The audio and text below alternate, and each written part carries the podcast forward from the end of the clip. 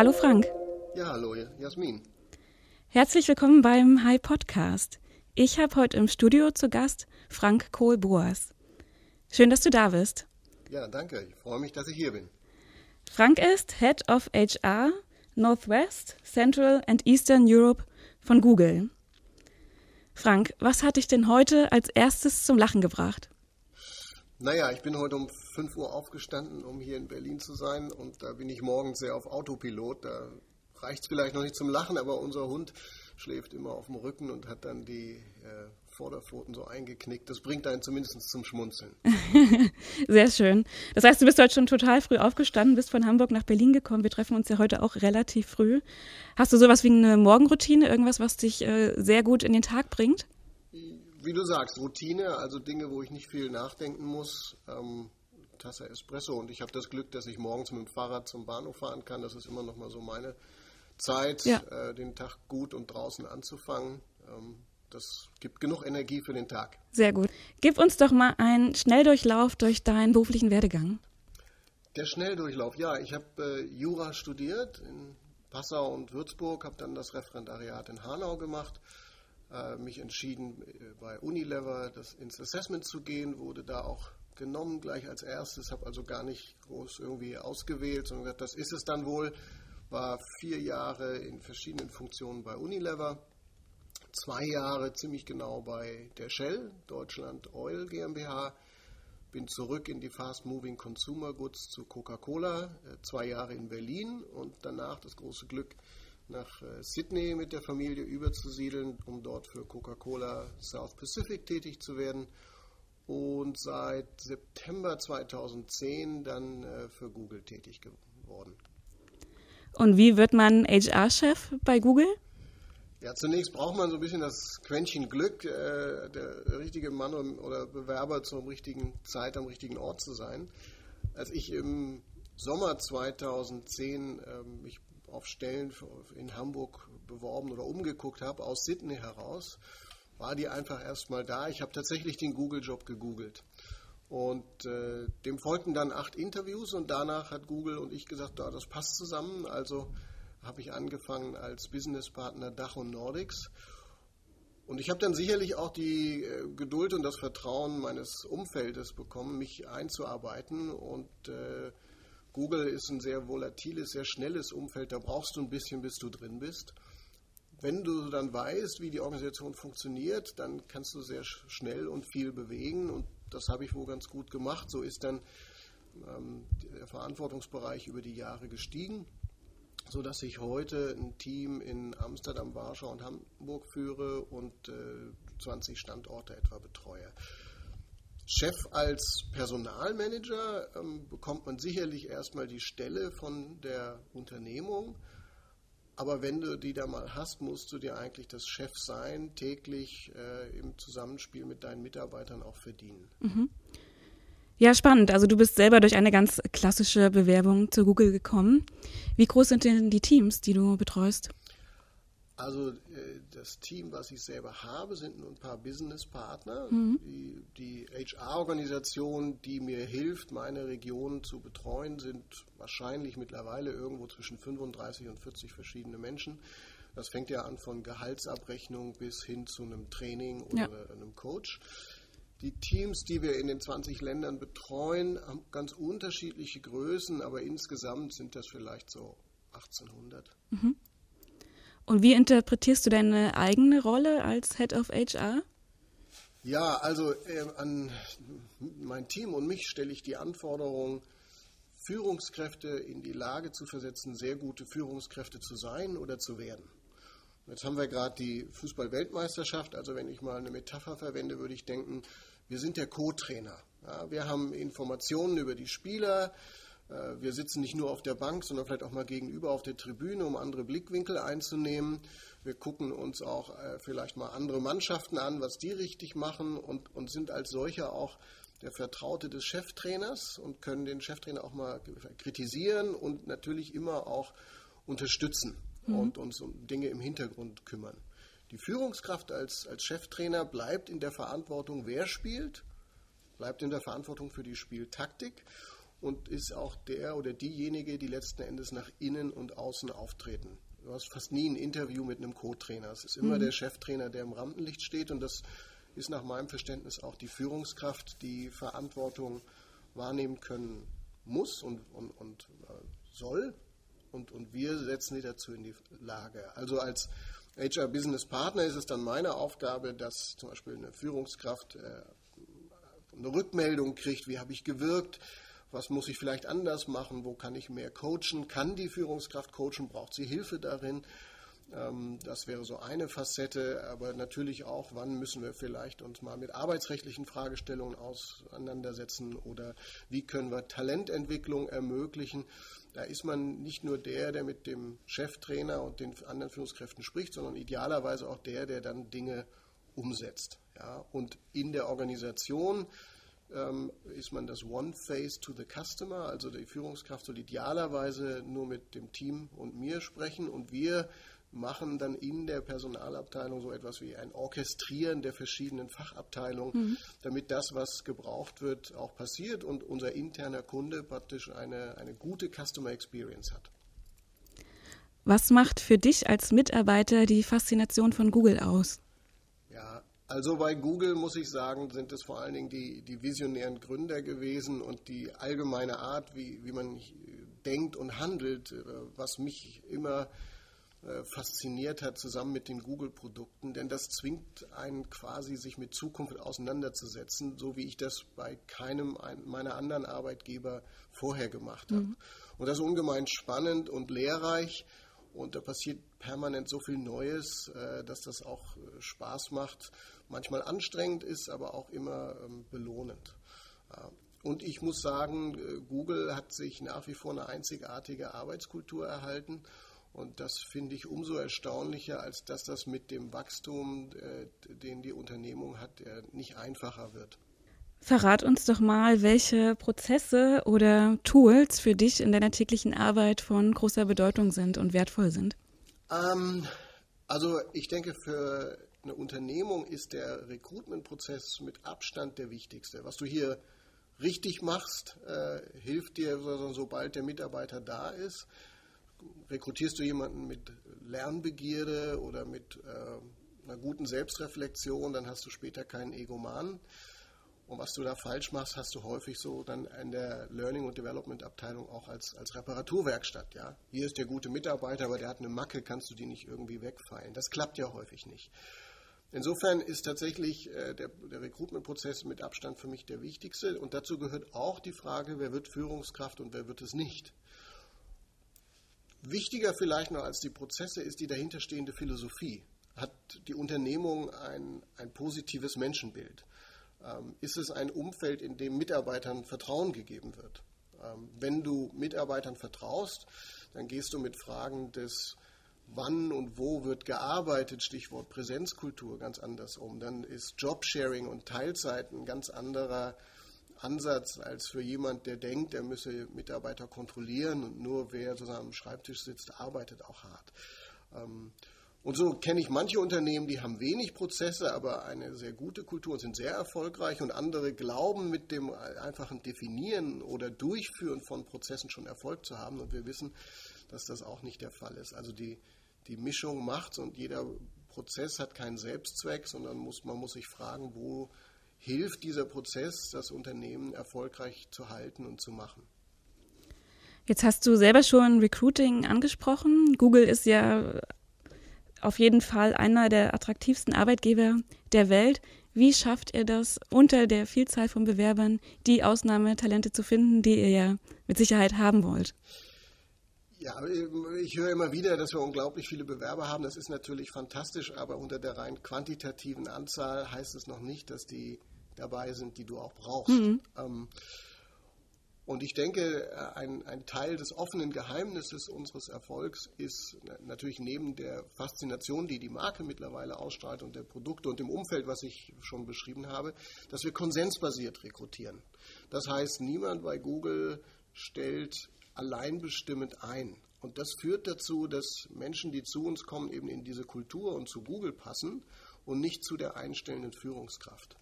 Und das macht schon einen großen Unterschied. Und das, das sagt sich so einfach, ist aber in der Praxis häufig gar nicht so einfach umzusetzen, weil natürlich viele Führungskräfte sich auch darüber definieren, bestimmen zu können, hm. wer eingestellt wird. Bei uns ist das nicht der Fall. Und äh, das ist anders, aber macht uns sicherlich auch erfolgreich. Nun denken viele Manager ja auch immer noch traditionell, wenn es um Digital Leadership geht. Welche Führungskräfte passen zu Google und welche Fähigkeiten müssen sie mitbringen? Hm. Also Eric Schmidt hat mal gesagt, bei Google sucht man eigentlich die Smart Creatives. Menschen, die praktisch äh, Skill und Will mitbringen, ähm, zu gestalten, natürlich auch zu verkaufen und zu beraten und auch Produkte äh, zu entwickeln, die aber sich darüber hinaus ähm, deswegen nicht so wichtig nehmen. Also es ist so, würde ich auf Englisch sagen, humble self-confidence. Mhm. Du weißt, was du kannst, aber du musst es nicht permanent vor dir hertragen und wichtiger ist dir mit im Zusammenspiel mit anderen etwas gemeinsam zu erreichen, anstatt verbrannte Erde hin, äh, zu hinterlassen um deinen persönlichen Erfolges willen. Ähm, das heißt nicht, dass wir nicht durchsetzungsstarke Leute hätten, aber es wird eben sehr viel diskutiert und das bessere Argument zählt und nicht die Frage, wie viele Fensterflächen dein Büro hat. Stichwort ähm, Status und Hierarchie sind hier entkoppelt. Wir haben wenig, nach meinem Empfinden, wenig Statussymbole. Und das hilft für eine offene Diskussion und aus Diskussion und Informationsaustausch entsteht Innovation und das ist sicherlich etwas, was viele nach wie vor begeistert.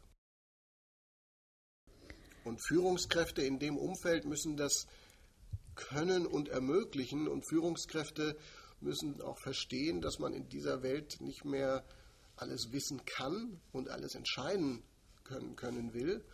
Deswegen sage ich manchmal, wir kommen eigentlich vom Know-how zum Know-why. Eine Führungskraft muss heute äh, Transparenz vermitteln und sagen, wo wollen wir hin? Und dann in der Lage sein, sozusagen vielleicht auch die verschiedenen Ideen und Szenarien, die sich entwickeln, äh, praktisch zu evaluieren und Verantwortung für die Auswahl zu übernehmen. Dass man andere in den Entscheidungsprozess mit einbindet, heißt ja nicht, dass man eigene Verantwortung letztendlich abgibt. Ich würde da gerne noch mal ein bisschen tiefer darauf eingehen. Welche Bereiche machen denn Digital Leadership bei Google aus?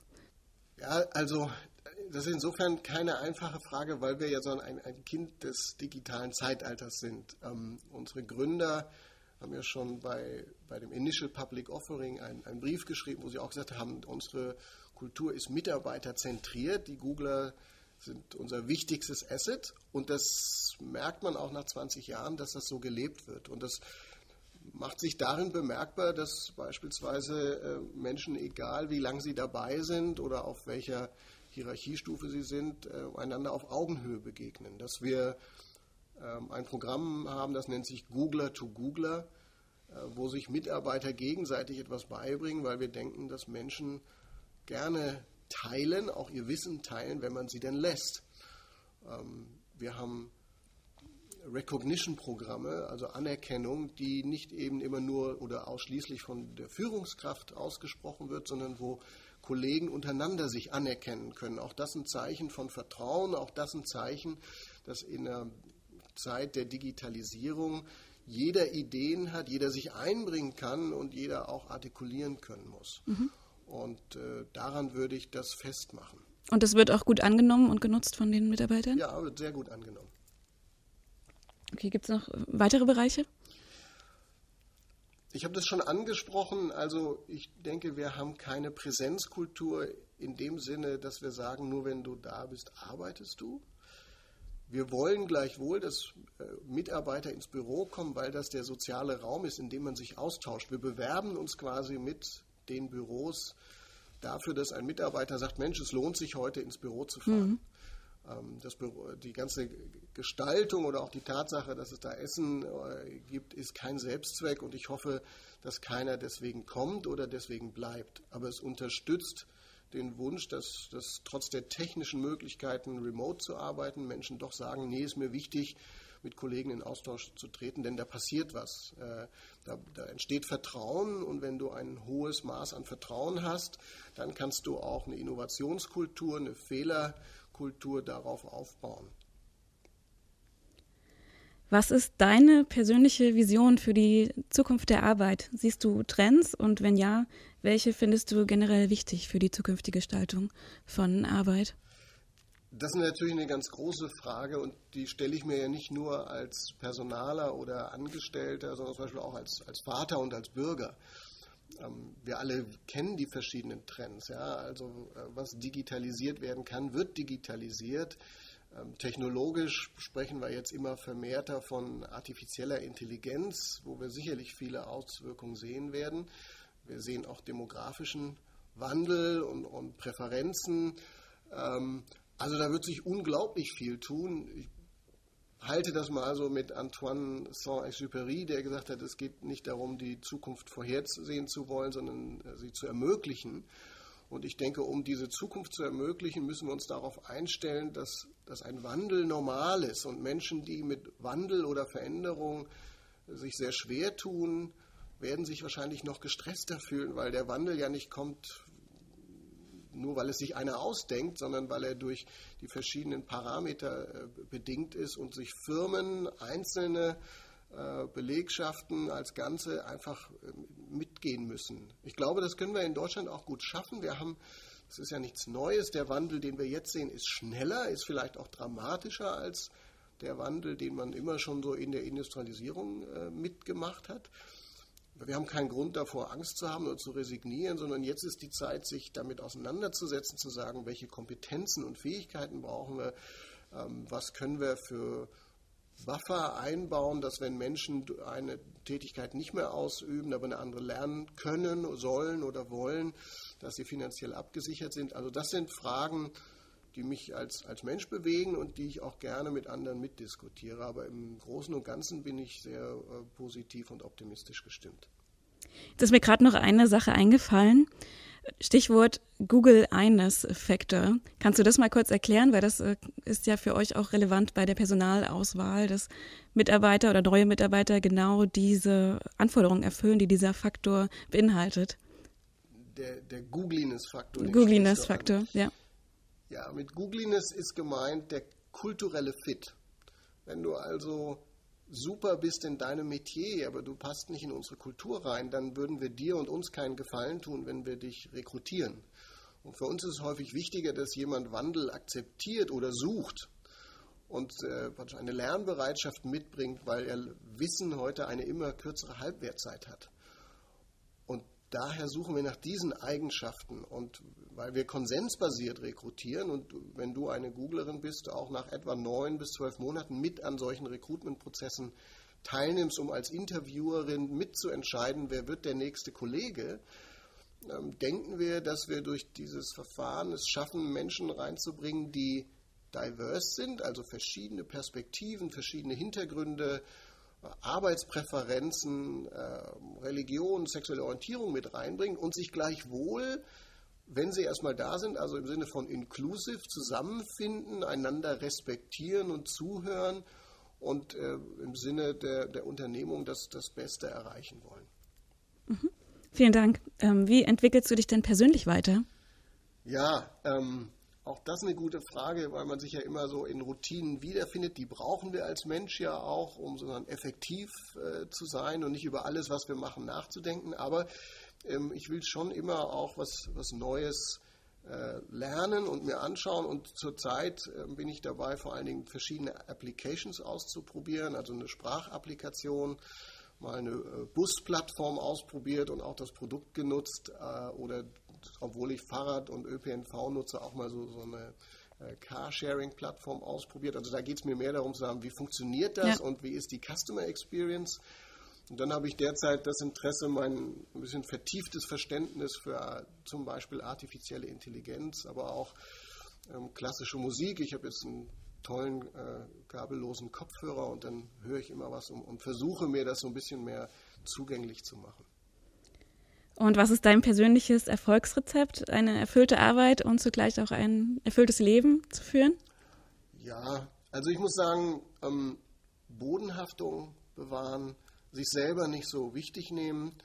Ich habe das große Glück und Privileg, so empfinde ich das jedenfalls, gesund zu sein, in einem harmonischen Familienumfeld zu leben und einen Job zu machen, der mir auch Energie gibt. Und alles, was uns Energie gibt, äh, machen wir ja auch gerne. Und, und wenn man in so einer Situation ist, wie, wie, ich sie, an der ich mich erfreue, dann auch zu teilen, also anderen zuzuhören oder mal zu helfen oder sich auf andere einzulassen, selbst das, finde ich, ist ja auch äh, erfüllend. Über Empathie zeigen bekommt man ja auch dieselbige zurück. Und eine letzte abschließende Frage noch. Was machst du als nächstes? Du bist jetzt schon lange bei Google tätig. Hast du andere Pläne, andere Projekte, was jetzt in der nächsten Zukunft ansteht?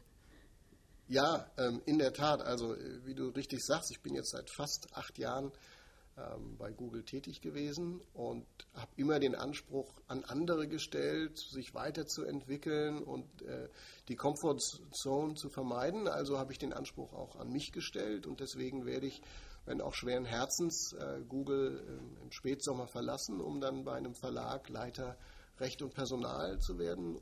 Und genau die Transformation, die wir vielleicht bei Google immer anderen erzählt haben, jetzt auf so der, der Empfängerseite mhm. mit und voranzubringen. Eine Aufgabe, auf die ich mich sehr freue und für eine Zeit bei Google, für die ich sehr dankbar bin. Ja, sehr spannend. Dafür wünsche ich dir auch ganz viel Erfolg. Vielen Dank. Frank, ich danke dir, dass du dir die Zeit genommen hast, zu uns zu kommen. Vielen Dank für das sehr interessante Gespräch mit dir. Ich habe zu danken. Mach's gut. Ich danke auch Ihnen fürs Zuhören unseres Podcasts. Wenn Sie uns Feedback geben wollen oder uns schreiben wollen, können Sie dies gerne tun unter der E-Mail-Adresse podcast.hy.co. hy.co. Bis zum nächsten Mal.